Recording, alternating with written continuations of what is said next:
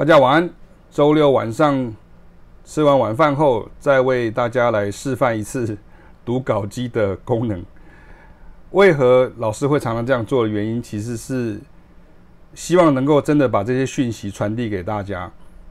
因为有时候我在写文字的时候，也就是在打字的时候、写文章的时候，其实我的速度其实跟我的讲话是一样快，因为都是同一个人的脑。但是有的时候，有些网友、读者或者是学生，他可能会觉得字很长，他就跳过去了。那每天在网络上有这么多的讯息，那你就这样错过。所以我想，或许你在开车，或者你没有时间，那么我就用念的把它念过一遍。让大家可以好像在听广播一样再听过一遍，然后呃，我们如果都是听得懂中文的，那你应该就可以听得懂我在说什么。所以希望我的讯息你能够传达的能够听到，而不是像搜寻外星人一样发射一个太空船之后 还要等很久以后，或是电波很久以后才会收到你的回复。以下是我要跟大家介绍的音乐。这是有关于，呃，听和声，怎么样子听出和弦，怎么样锻炼你的听力，这个部分的一个范畴，在这个礼拜当中讨论的蛮多的。我们先听听看。觉得苦也不太差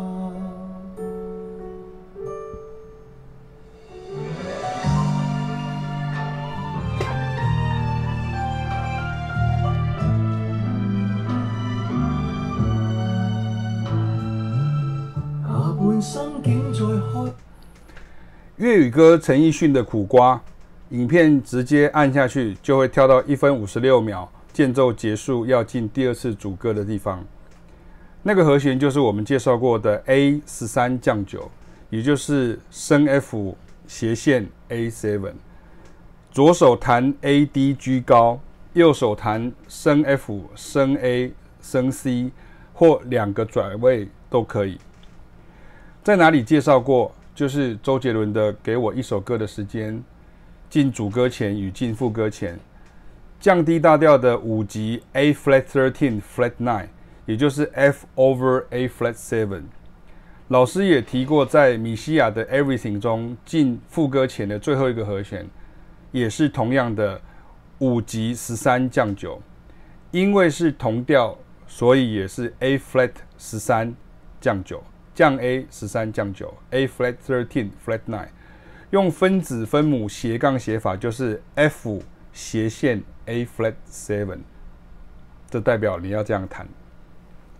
所以你我怎可能听过这世界上所有的音乐？但是老师你是怎么发现的？很简单，开车的时候收音机随意播放听到的。我大部分举的国语流行歌举例都是这样得来的。可能是在百货公司上厕所，可能是在吃饭，听到之后记下来，搜寻是哪首歌，然后回到家之后再试弹比对一下确认，就可以举例出那些比较特殊的和声色彩在哪。不同调也没关系，因为声音就是那样，自然弹法也一样，只是你要移调练习。所以当你碰到一次、两次、三次后，就一回生二回熟了。不然，以前在学爵士乐时，外国老师怎会举例陈奕迅的《苦瓜》、周杰伦的《给我一首歌的时间》、米西亚的《Everything》呢？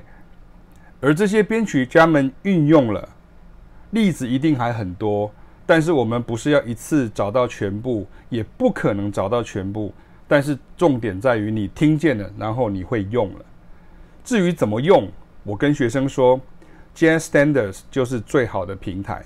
因为第一，这些声音在爵士乐中都是常见小蛋糕的一种；第二，Jazz Standards 提供诠释者即兴与变化的权限。如果你已经掌握了、会弹了，那就用在任何 Two Five One 的 Five 上面听听看喽。本周三在爵士台中，十一点班跟三点班的同学就感受到这种声响的魔力啦。看看他们闪闪发亮、惊喜开心的眼神，就知道。所以说，老师教这些啊，不是在跟人家比 cover 比快比多的，也不是什么乐理魔人在计较怎么写才全对，或是又要如何重配和声到听不出来，只是借在地的例子，我刚好听到的例子，介绍这些声音给你听，教你怎样弹奏，怎么想才会出现这样的声音，而不需要等人家写好五线谱或给你错误的简化的和弦。那有没有一种课是老师会真的一步一步带着我听出和弦，听到和弦的差异，甚至帮我注意到一般人容易忽略或是听起来一坨的地方？原来应该这样叫那样弹呢？有啊。基本上，启明老师跟凯老师的所有团班都一定会教到，只是不会顺着你的意思学，是要顺着我们的步骤学。我们提点了一个重点，而学生就能举一反三。诚如老师常说的，你不可能跟我们学一辈子，但是我们希望你能带着更强健的音乐体能离开。